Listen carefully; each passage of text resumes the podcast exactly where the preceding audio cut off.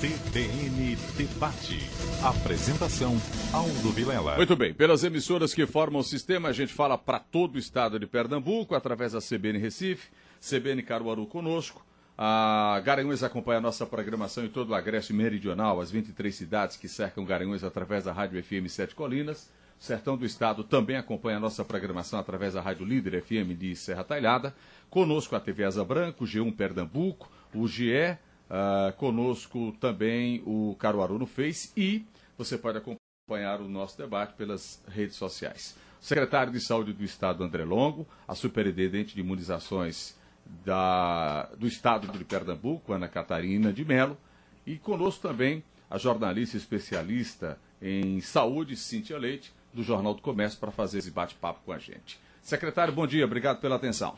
Bom dia, Aldo. Bom dia, Ana Catarina. Bom dia, Cíntia. Bom dia a todos os ouvintes da CBN. É um prazer, Aldo, estar aqui mais uma vez com você para a gente estar fazendo esse balanço aí desses quatro anos da gestão da saúde aqui em Pernambuco. Muito bem. Ana, bom dia. Obrigado, Ana, pela atenção.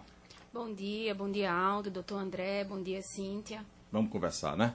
Cíntia, obrigado, viu, Cíntia? Agradecer o pessoal do Jornal do Comércio, que sempre conosco parceiro aqui na CBN. Bom dia, Cíntia. Bom dia, Aldo. Um prazer estar aqui com vocês. Bom dia, Ana. Bom dia, doutor André. E bom dia também para os nossos ouvintes. Muito bem.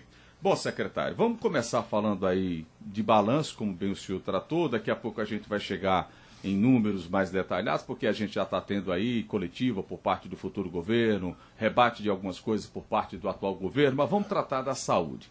Aliás, o senhor concedeu entrevistas, Cíntia mesmo fez duas entrevistas grandes com o senhor uma das entrevistas o senhor disse que teve orgulho da capacidade de resposta que teve durante a pandemia, e a gente sabe que a pandemia foi de fato um, um divisor de água para muita coisa. A sua secretaria, indiscutivelmente, é uma das mais complicadas, complexas e difíceis de lidar, porque é a saúde. A gente sabe de todo o problema que tem, que sempre vai ter, e que as coisas funcionam, outras não. Mas qual é o balanço que faz o senhor à frente da Secretaria de Saúde e essa entrega nesse final de ano para a próxima gestão? Bom, Aldo, é, o balanço que a gente faz é um balanço positivo é, diante de todas as adversidades que nós tivemos que enfrentar nesses quatro anos. Eu tenho dito que a saúde e a Secretaria Estadual de Saúde, que cuida da saúde estadual, é uma das áreas mais complexas da gestão pública.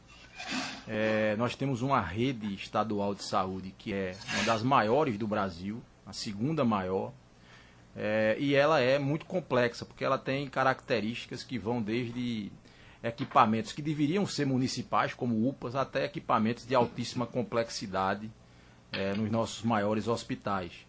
E os números são impressionantes. Eu estava dizendo aqui para você que, em termos de trabalhadores ativos, só da Secretaria Estadual de Saúde, quando você junta todos eles, estatutários, terceirizados, você tem 48 mil trabalhadores ativos na saúde. É, são poucos é, os é municípios. a população de uma cidade razoável, né? É, são poucos. Eu, eu, eu contei tri, apenas 37 municípios têm população maior em Pernambuco do que 48 mil trabalhadores. Né? Então é uma força de trabalho impressionante.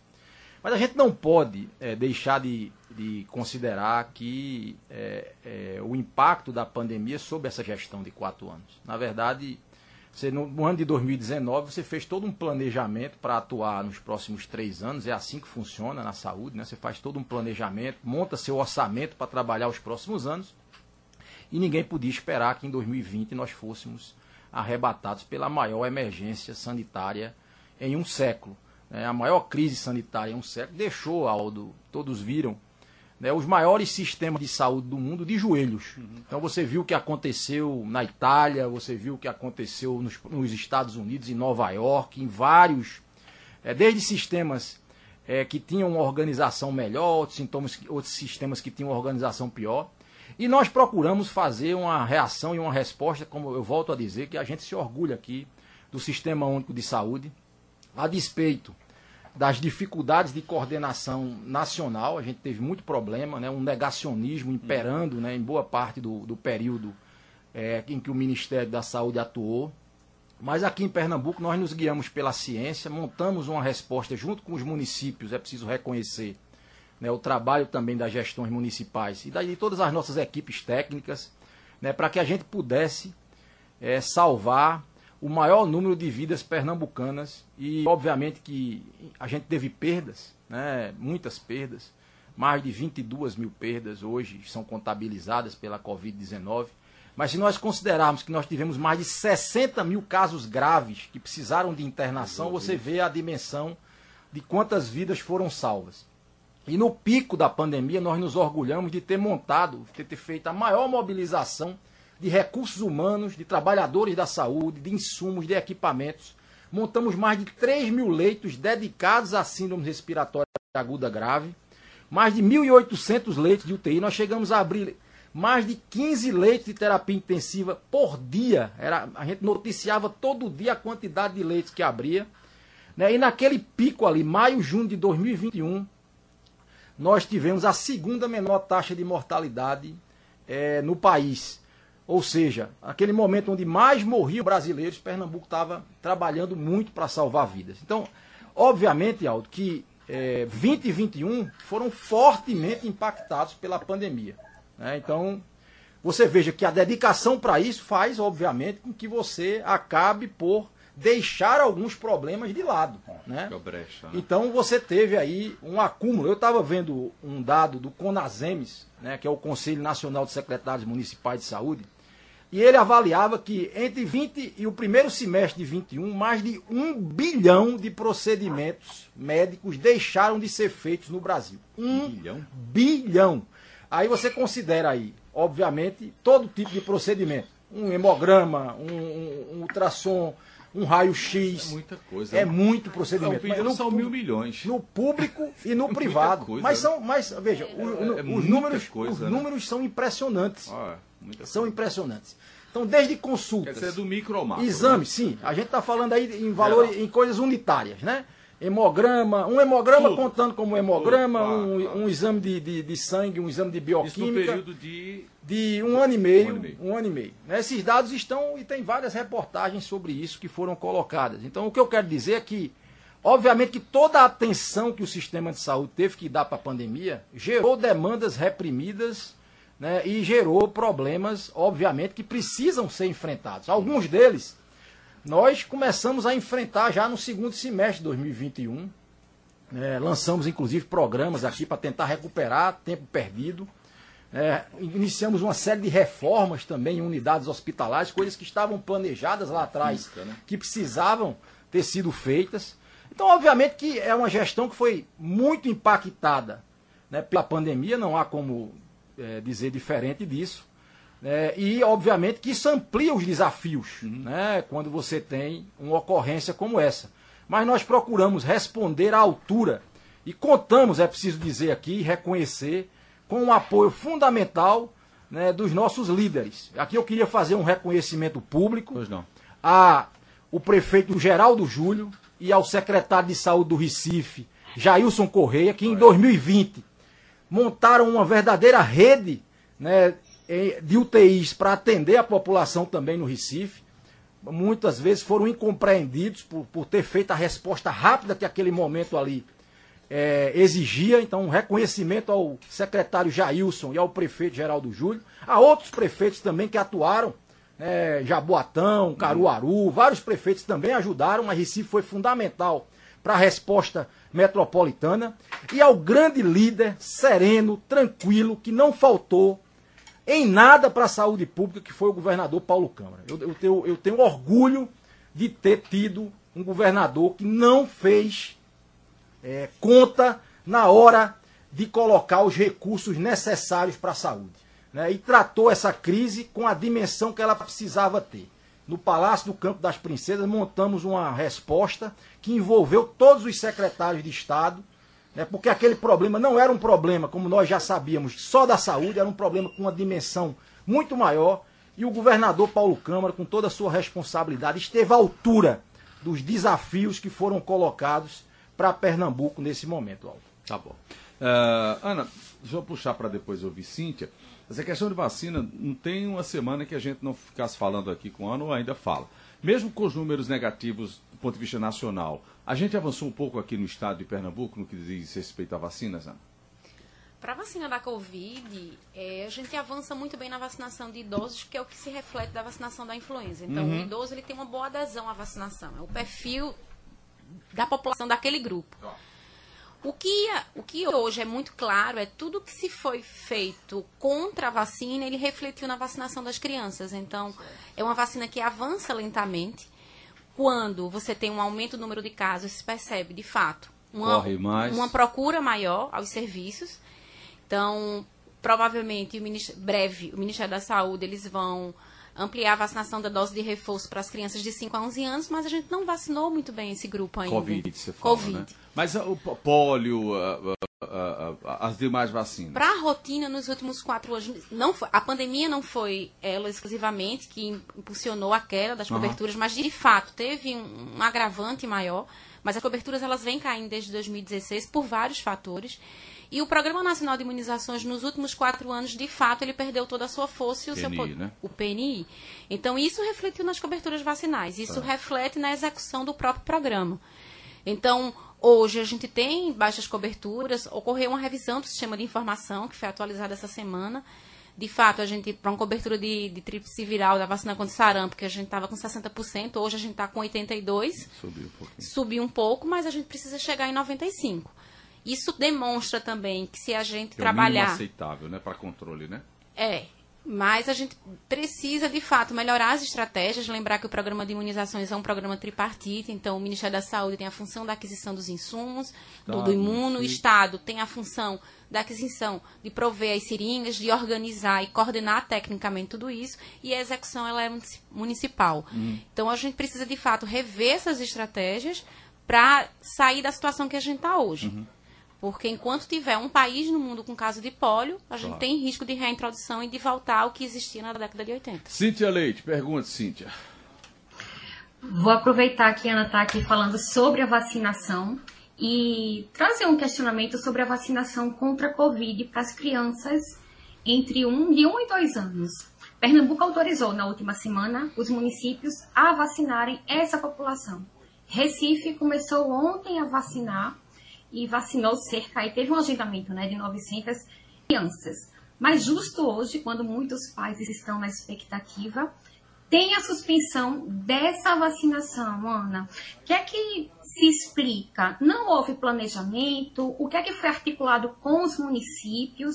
Porque no momento que a gente tem essas baixas coberturas, alguns pais na expectativa e a vacinação é suspensa, eu fiquei surpresa quando vi aí a notícia. O que é que de fato ocorreu? O que é que foi articulado com os municípios? Eu vou me intrometer aqui, viu, Cíntia, para falar, porque fui eu que coordenei Sim, claro. a reunião. A reunião Pergunta para os dois. Com os municípios. É. Né? E nós fomos é, provocados por vários municípios pela preocupação com a perda de vacinas. Né? Nós tínhamos já ampliado, para além do que o Ministério tinha colocado, né, que era só as comorbidades, porque o Ministério, na verdade, né, ele é, por, fonte, por conta dessa, das estratégias equivocadas dele, ele tem gerado né, uma série de problemas para estados e municípios do ponto de vista de distribuição de vacina. Primeiro, ele não adquire as vacinas que deveria adquirir. Né? A gente não está falando aqui, e todos os especialistas dizem que era para vacinar todas as crianças, e não só as crianças com comorbidade. Se há uma hesitação vacinal hoje, a gente sabe que há dos pais irresponsáveis pelas crianças, ainda há uma hesitação maior daquelas pessoas com crianças com comorbidade. Isso. Por óbvio. Normal. Né? É normal isso, aquela pessoa está doente. Aí tem aquele pai mais protetor, né, que vai fazer, levar para a vacina, mas tem aquele pai que se preocupa com os efeitos da vacinação sobre aquela criança. Então, nós é, fomos provocados pelos municípios de que estava havendo uma perda de vacinas maior do que aquela que é razoável. A gente sabe que todo insumo em saúde pode ter perda. Vacina a gente estima em até 10% de perda. Mas quando você abre um frasco para vacinar 10 crianças e só aparecem 3 crianças com comorbidade, você vai perder as outras 7 doses. Então a ideia era que os municípios pudessem utilizar todo o estoque que tem ampliando o número de, de, de, crianças que estariam ali colocadas. Obviamente que no limite daquilo, das vacinas que já existiam, porque o Ministério não distribuiu novas vacinas. Então, o movimento que foi feito foi no sentido de salvar vacinas né, que estavam é, nos municípios. Obviamente que nós estamos reiteradas vezes cobrando o Ministério da Saúde, municípios e estados, para que faça novas aquisições da vacina Pfizer Baby para essa faixa etária, né, porque há, sem dúvida nenhuma, uma necessidade de vacinar todas essas crianças. Então, eu queria aqui mais uma vez dizer que, infelizmente, está tá perto, faltam poucos dias para gente, a gente ter a esperança de que mude absolutamente de forma radical a condução do PNI no Brasil. É, essa é uma expectativa que nós, gestores do Sistema Único de Saúde, o CONAS, o CONASEMES, temos. Ele volta a ser o que era, né? Que ele volte a ser indutor de vacinas, que a gente tenha uma liderança maior com o presidente da República defendendo a vacinação da nossa população, das crianças, como todo país desenvolvido, como todo país que quer uma saúde de qualidade faz. Eu estava dizendo, Aldo, que Portugal foi exemplo na vacinação. Sabe o que é que Portugal fez? Botou o comandante das Forças Armadas para ser o comandante do processo de vacinação. Nós aqui, infelizmente, tivemos na figura do presidente da República um movimento anti-vacina. Né? Negacionismo, dizia, não dizia que vacinava. Então isso, isso é reflexo nós estamos tendo reflexo da política de vacinação. Infelizmente, há uma liderança negativa né, no que, que espelhou para a saúde uma situação de medo, de hesitação. Pais questão... ou responsáveis precisam, a gente precisa cuidar disso agora com muito carinho para mudar essa realidade. Essa questão da vacina, para falar também, né, Cíntia, tem essa coisa uh, do próprio vencimento da vacina, porque tem estoque de vacina vencendo aí, isso, né? Isso. E não e não se usou, né? né? É. Para você ter uma ideia. Né? Além do. Você tem um prejuízo, né? A população do Estado. E tem a Coronavac também, né? Exato. Como é que está o estoque aqui a de Coronavac? A população do Estado, nesse público, é de mais de 300 mil crianças. O Estado recebeu 47 mil para três doses. É importante que as pessoas entendam isso. Não é 47 mil para uma única dose. É para três doses. Isso você já divide, né? Aí você já tem que fazer já o cálculo é. em cima disso. Tem uma, uma, situação que essa vacina da Pfizer são as vacinas que chegam congeladas, são vacinas que têm um processo de validade diferente das outras vacinas. Então, são vacinas que, quando elas são armazenadas em ultrafreezer, que é a, é a rede nacional e a rede estadual, ela dura mais de seis meses, mas quando ela vai para a rede do município, que vai ficar entre 2 e 8 graus, ou ela vai usar 30 Já dias, cai. ou ela vai usar 10 semanas. Então, os municípios eles estavam muito preocupados com isso, e era isso que o doutor André falou que estava acontecendo. Então, você abria o frasco, tinham 12 crianças agendadas, não compareciam às 12. Perde. E aí, é melhor ele utilizar em uma criança né, é, saudável e do que perder a dose. Sem então, a gente sabe que a partir do momento que a gente tem um volume menor de vacina para a população elegível, que pode acontecer isso de fato, de encerrar o agendamento, mas é melhor a gente utilizar as 900 doses em criança, porque com certeza vai ter uma criança protegida do que perder 900 doses. Quer dizer, nada que uma grande campanha. Eu me lembro muito, não é? Todos vocês lembram do Zé Gotinha, que era uma campanha gigante né, nacional. Agora, o secretário, uh, uh, Cíntia, para você fazer outra pergunta, mas só, o senhor falou sobre essa questão de um bilhão de procedimentos não feitos, essa fila que foi se formando bem maior em virtude da pandemia. Ontem, a futura vice-governadora uh, uh, uh, informava na coletiva de que a gente tem cerca de 80 mil procedimentos a realizar aqui no Estado. Já tinha 50 mil, 40 mil e pós-Covid, claro, claro isso, cresceu mais. De fato, os números são esses ou o olhar é diferente? Veja, eu não sei exatamente que soma foi feita tá. né, pela, tá. pela equipe lá. Nós eu estou passando de número. É, né? Nós apresentamos né, todos esses números. Nós temos demarcado pela transparência, tá. sabe, Aldo, nesse processo. Então, a, a, as filas, elas, é, se você considerar consulta... Naturalmente cresceu, é, né? Eu vi, consulta, exame e cirurgia, 78 mil não é um grande número. Tá. tá? Para se você juntar consulta, exame e cirurgia, Quer dizer, é, é, tudo, né? É tudo, 78 mil. É na a verdade, fila que já tinha e. Na verdade, e a, não, na verdade, se você considerar consulta, exame e cirurgia, que foi como foi passado esse dado, a gente não informou esse dado de 78 mil em nenhum momento. A gente tá. informou uma série de dados, de listas, tá. né, é, inclusive demandas que não são só estaduais, são uhum. demandas municipais. Veja, tá. não, não se faz cirurgia só no estado, faz cirurgia também no Nas município. Né? Nós fazemos é, um conjunto expressivo né, de cirurgias, você faz 50 mil cirurgias é, hospitalares, né, mais de 50 mil cirurgias hospitalares apenas na rede estadual por ano. Né? Então, o fato, Aldo, é que entre 20 e 21 se deixou de fazer né, quase 50 mil cirurgias hospitalares é, por, por razões conta da óbvias, pandemia. Né? Por conta, teve meses, e não foi só no, no público, também no privado sim, houve sim, uma sim, demanda reprimida muito grande pela parada. Né? Então era natural que essas filas elas aumentassem. Em outubro de 21, nós lançamos um programa chamado Opera Mais, né? e aqui eu estou me referindo especificamente a cirurgias, né? que a expectativa era de, de fazer 50 mil cirurgias a mais do que a gente vinha fazendo nos anos anteriores, para tentar dar conta da demanda reprimida. Obviamente que esse programa ele não rodou é, da, da melhor maneira, como a gente gostaria, até porque a pandemia não hum. acabou. Isso então, era só na rede do Estado. Isso era só na rede estadual, tá. mas nós estávamos estimulando também os municípios, municípios. que pudessem né, se credenciar uhum. para fazer o programa. E, e a gente escolheu é, é, estimular o, algumas cirurgias que estavam mais represadas. Né? Então esse, esse programa ele, ele melhorou esse, é, vamos dizer, esse desempenho do ponto de vista cirúrgico, mas a gente não conseguiu atingir a plenitude daquilo que a gente gostaria, porque a gente tem que lembrar que não houve, não deixou de ter pandemia. Quando a gente lançou o programa em outubro, em novembro começou, sim, lembra bem disso, depois veio uma influenza, a gente passou né, é, 30 dias com influenza, né, numa situação muito difícil, as pessoas adoecendo. Depois teve a Ômicron, mais 30 dias.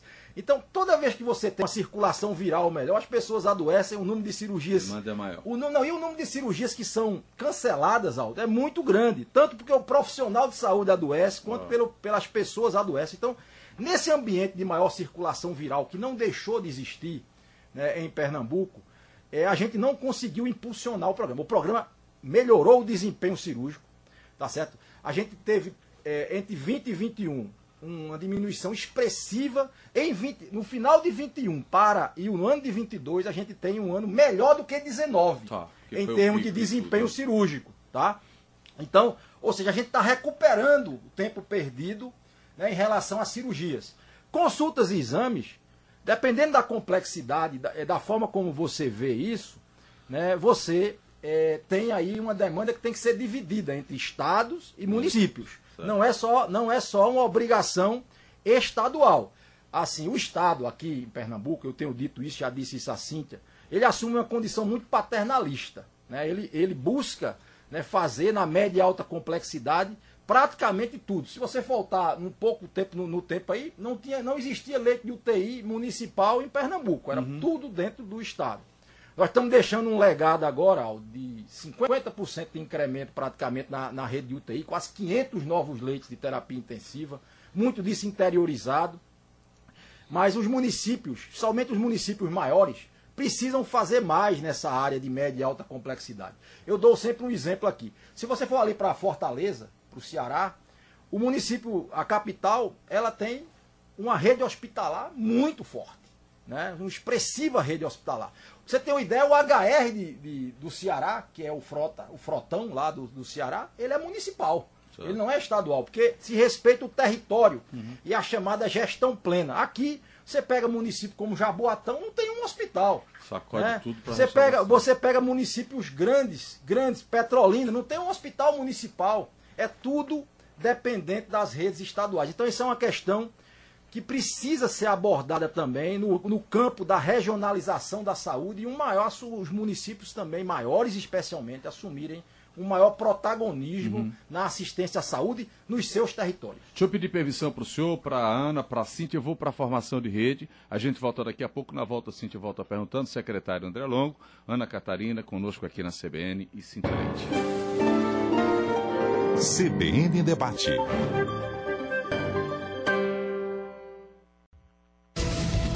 CBN Debate. Apresentação Aldo Vilela. Seguimos pela CBN, pelas emissoras que formam o sistema. O secretário de Saúde André Longo conosco, a superintendente de imunizações da Secretaria de Saúde do Estado de Pernambuco, Ana Catarina de Mello, jornalista especialista em saúde, Cíntia Leite. Cíntia, por favor, volta com você perguntando. Então, é, doutor André, a gente, o senhor falou aí do impacto da Covid em todo o sistema, né? não só em Pernambuco, mas no Brasil como um todo. A gente percebeu ao longo aí da pandemia é, que a Covid acentuou a crise na hemodiálise, não apenas em Pernambuco, mas também no país como um todo. Muitas clínicas aqui em Pernambuco ameaçaram fechamento, houve clínica em Vitória de Santo Antão que é, pediu empréstimos, enfim. E alguns pacientes nos procuraram para dizer que estavam realmente em risco de ficar sem o tratamento. Eu queria que o senhor fizesse um balanço de como é que sua gestão enfrentou toda essa situação e se a unidade de hemodiálise que foi inaugurada ontem vai dar conta aí do tamanho desse problema, quando é que os pacientes começam a ser atendidos. Bom, sim, que essa questão da hemodiálise, ela tomou realmente uma proporção é, muito importante com a chegada da pandemia. Primeiro, nós precisávamos ampliar nossa hemodiálise hospitalar, dotar os nossos hospitais, notadamente do interior, de capacidade para é, fazer essas diálises desses pacientes internados. Então, nós estruturamos hemodiálise em praticamente todas as unidades, todas as unidades hoje é, regionais têm capacidade para fazer hemodiálise nos pacientes internados. É, o que foi, em muitas vezes, um diferencial para salvar vidas desses pacientes que estavam é, internados. Então, primeira questão foi a, a, a hemodiálise hospitalar. Obviamente, quando você começa a dialisar no hospital, salva aquela vida, esse paciente, na grande maioria das vezes, vai precisar da hemodiálise ambulatorial. E esse era um outro drama. Às vezes você tinha doentes que estavam dentro do hospital apenas aguardando a vaga para a hemodiálise ambulatorial. Então nós buscamos ampliar a capacidade né, de atendimento ambulatorial.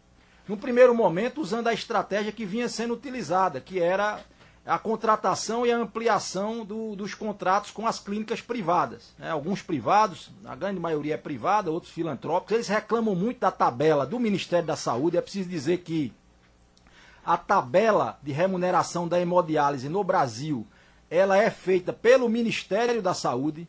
É, o Ministério da Saúde é responsável, através do FAEC, que é um fundo estratégico, pelo pagamento né, dessas diárias, desses dias, né, dessas sessões de hemodiálise. Né, e nós, é, em algumas regiões, vimos que era necessário que o Estado entrasse também. Então, essa, essa questão do, do centro de hemodiálise próprio que nós inauguramos ontem com o governador Paulo Câmara no Mestre Vitalino, é, a gente identificou que naquela região ali do Agreste, nós estávamos com uma demanda né, que precisava ser resolvida e o, e o privado não estava dando conta. Então nós montamos ali né, um, um, centro, uma unidade de hemodiálise com 62 máquinas, com a capacidade para fazer cinco, quase 5 mil sessões de hemodiálise né, por mês. Vai atender uma demanda reprimida ali. A gente está aumentando, sim, para você ter uma ideia, em quase 60% da capacidade é, de hemodiálise ambulatorial no Agreste. Quando você junta esses que a gente abriu com a outra clínica que a gente credenciou lá em Caruaru, né, no final do ano passado, é, a gente atinge né, praticamente 60% de ampliação das vagas ambulatoriais no Agreste. Então isso é um divisor de águas para aquela região, porque os pacientes não vão mais precisar se deslocar para cidades como Recife, como muitos caruaruenses, muitos garanhuenses, muitas pessoas lá de Garanhuns, da região, das duas regionais que a gente tem, né, de Caruaru e de Garanhuns, que precisam se deslocar é, para cidades muito distantes. A gente sabe que é, a qualidade de vida de uma pessoa que precisa fazer hemodiálise ela é muito, muito afetada justamente porque tem que fazer a hemodiálise três vezes por semana. Esses deslocamentos né, ocupam praticamente o dia inteiro no TFD. Então, levar a hemodiálise ambulatorial para mais perto é uma conquista que a gente está deixando aí para a região do Agreste, é, como fruto do processo de interiorização é, das ações de saúde em Pernambuco. E também estamos é, ampliando é a capacidade aqui na região metropolitana. A expectativa é que com o novo governo a gente possa discutir, inclusive, os valores dessa tabela né, para recompor a, a partir, inclusive, da necessidade que vai ter de revisão de valores com a implantação do piso da enfermagem, que provavelmente vai ser uma realidade para o próximo ano. O secretário. Doutor André, mas só uma dúvida. Por favor. Os pacientes os pacientes, eles já começam a ser atendidos na unidade já. de diálise do médico vitalino? Sim. é, os primeiros pacientes. Ontem eu tive uma surpresa, agradável notícia de que nós zeramos a fila por hemodiálise no Agreste. Tá? Recebi a informação de que nenhum paciente mais aguardava na fila ambulatorial no Agreste. As foram dadas 15 senhas para início imediato. Amanhã, esses pacientes estão começando a dialisar no, na nova unidade de hemodiálise. São, é quarta, se, é, segunda, quarta e sexta, eles começam na quarta-feira e assim seguem, é, felizmente. Obviamente, Cíntia, que a gente precisa aqui fazer um reconhecimento. Né? Primeiro, a sensibilidade do governador Paulo Câmara por essa questão do interior. Ele não, nunca deixou de apoiar qualquer iniciativa que nós levássemos para o Palácio do Campo das Princesas nesse sentido da interiorização. Né? Segundo, é preciso a gente fazer né, uma autocrítica de que a gente precisa colocar menos pacientes para fazer hemodiálise. A gente precisa ter a condição de tratar melhor hipertensão e diabetes, que são responsáveis por mais de 80% dos casos que precisam de hemodiálise. E isso aí é preciso fazer um esforço.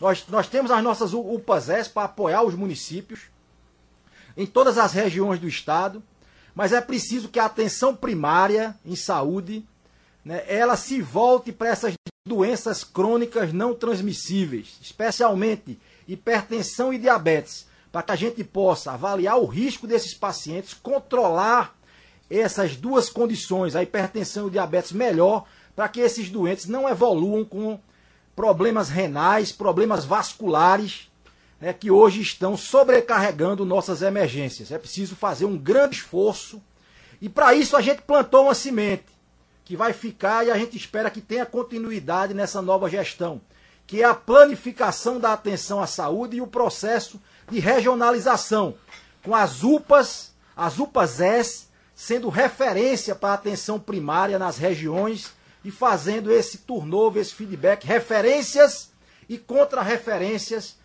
para a gente melhorar o atendimento e o controle de hipertensos e diabéticos em Pernambuco. Ô secretário, só baseado, o senhor falou agora há pouco nessa coisa do TFD, que é o tratamento fora do domicílio. Veja, isso é um problema que é preciso buscar soluções para isso. Essa descentralização que o senhor fala, talvez se bem aplicada for, ela é a diminuição do TFD para determinadas coisas. Qual é o seu entendimento em relação a isso? E se ao longo da sua gestão não é uma coisa fácil de lidar o TFD? Bom, essa sempre é uma área complexa, mas a interiorização das ações de média e alta complexidade reduzem significativamente a necessidade do TFD. Eu posso dar um exemplo, Aldo, que a gente fez, por exemplo, no Hospital Mestre Vitalino em Caruaru. Estava ali falando aí fora do APO. Quando a gente entrou é, no início do Mestre Vitalino, que foi lá em 2014, né, você tinha 140 leitos no Mestre Vitalino.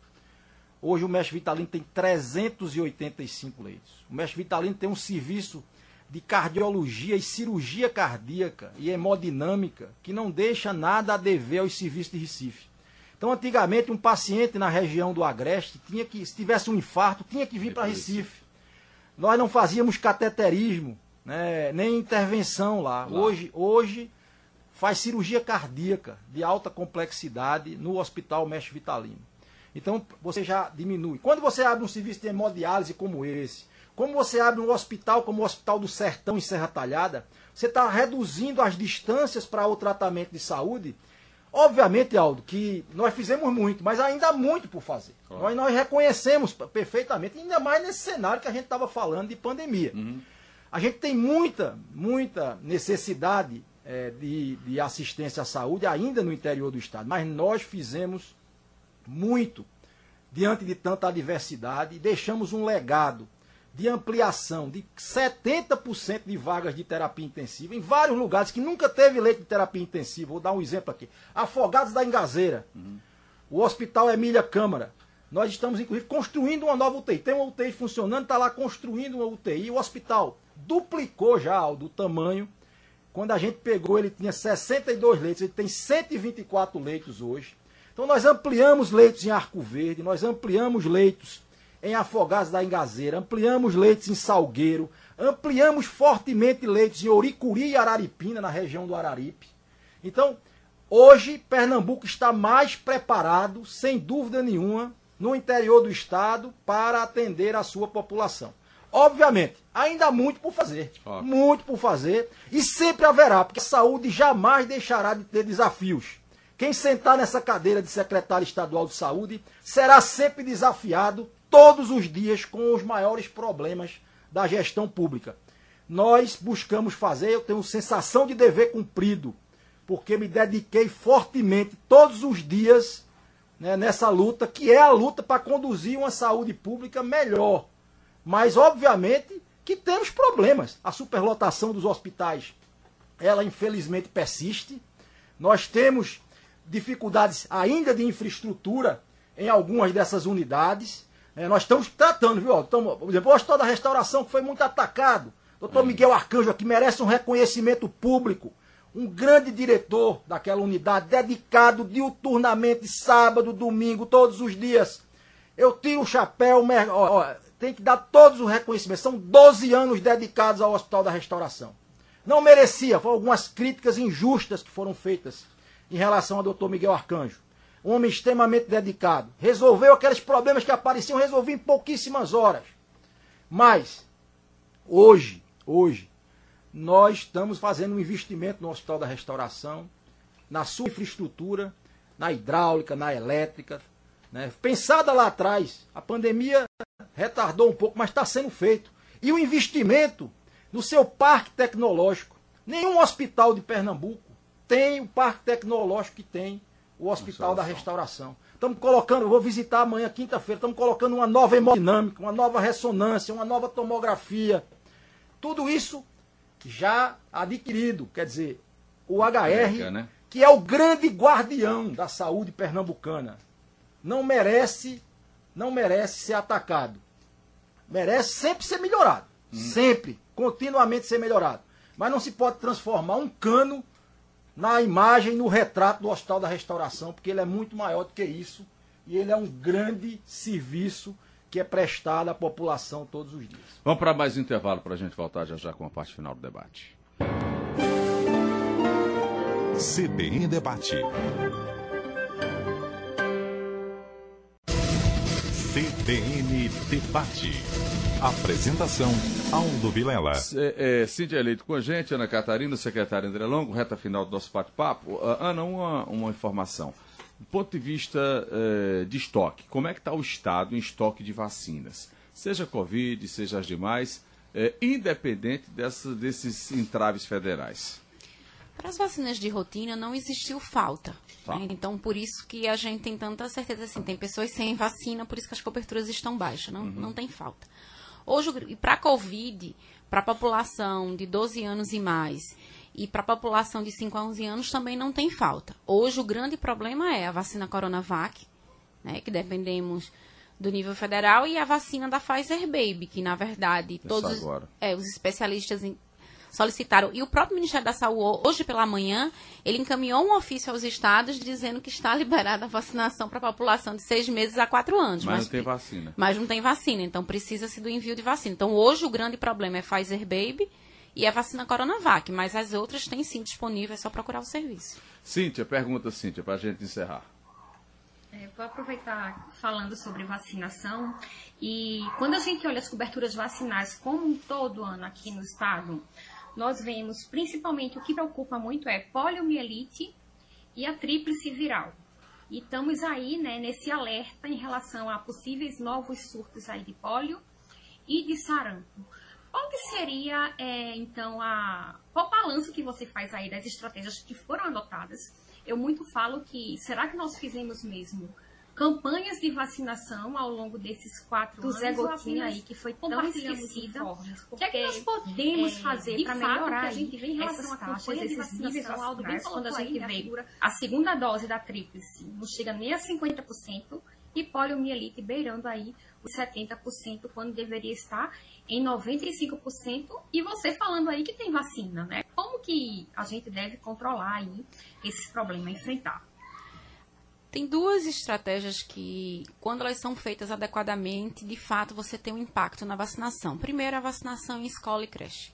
E não a vacinação pontual, e sim uma vacinação de rotina. Então, as unidades de saúde, entendemos a ampliação da atenção primária, que a vacina é disponibilizada na unidade básica, mas também entendemos que a gente tem uma população que mudou seu perfil. Hoje os pais estão no mercado de trabalho, então não tem aquela disponibilidade de ir até a unidade no horário de funcionamento.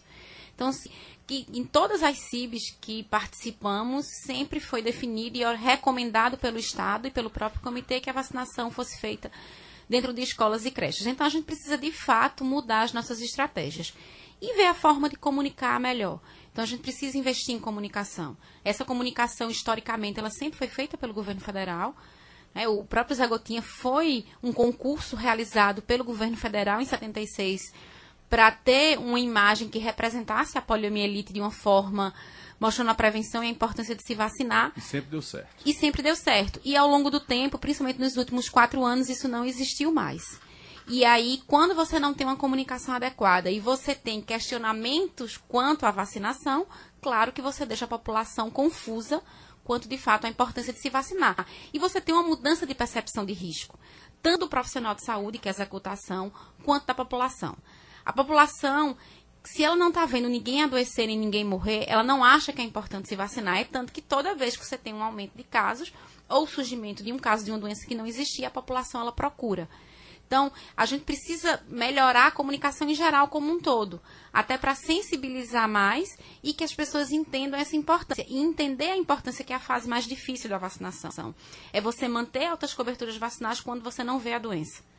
E aí as pessoas começam a questionar, realmente isso é importante? Então, a gente precisa rever e lembrar que teve um problema importante no sistema de informação do próprio Ministério da Saúde. Então, hoje a gente consegue ter uma ideia mais fidedigna, de fato, das coberturas vacinais, mas a gente passou quatro anos meio que no escuro. Então a gente não tinha certeza. Na, em relação à polio, Ana, a abertura, porque assim, a gente estava com dificuldade até de pegar esse dado, né? Mas a gente estava perto de bater a meta, né? Até quatro anos, né? Isso. É, porque quando vai para a vacinação de campanha, de fato, Pernambuco está acima de 90%. A nossa rotina é que ela está em torno de 70%. Uhum. Então, mas na campanha, assim, Pernambuco, inclusive, foi um dos estados que ficou acima de 90%, de poucos estados que conseguiram chegar até esse dado. Então, apesar de toda a dificuldade, a gente consegue sim avançar.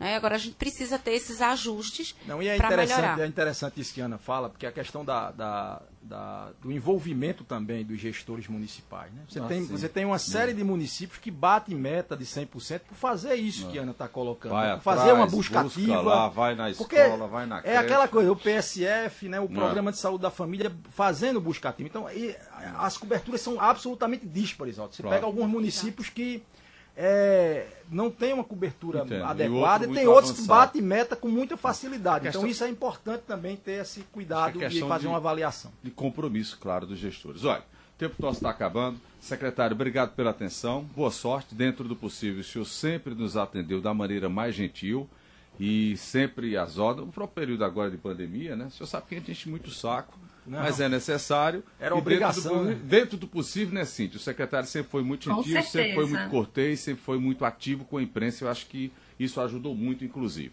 Obrigado, meu secretário. Boa sorte obrigado. e até o próximo encontro. Muito obrigado, Aldo. Obrigado, Cíntia.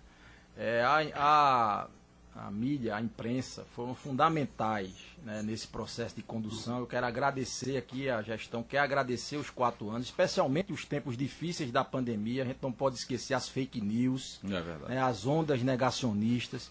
E o jornalismo sério nesse país foi fundamental para que a gente pudesse informar a população de uma maneira adequada contra a corrente negacionista, contra a corrente das fake news o jornalismo sério foi fundamental para o enfrentamento adequado da pandemia da Covid-19 e a gente quer aqui registrar e agradecer isso em nome de vocês dois, que são grandes profissionais da imprensa. Muito obrigado, Ana. A gente vai continuar lá perto mais um pouquinho, viu? obrigado pela atenção. Cíntia, obrigado, viu, Cíntia? Até o próximo encontro, Muito tá? obrigada. Obrigado, Até a obrigado, próxima. Obrigado pela gentileza. Daqui a pouquinho a gente vai disponibilizar esse bate-papo nas redes sociais. CBN Debate.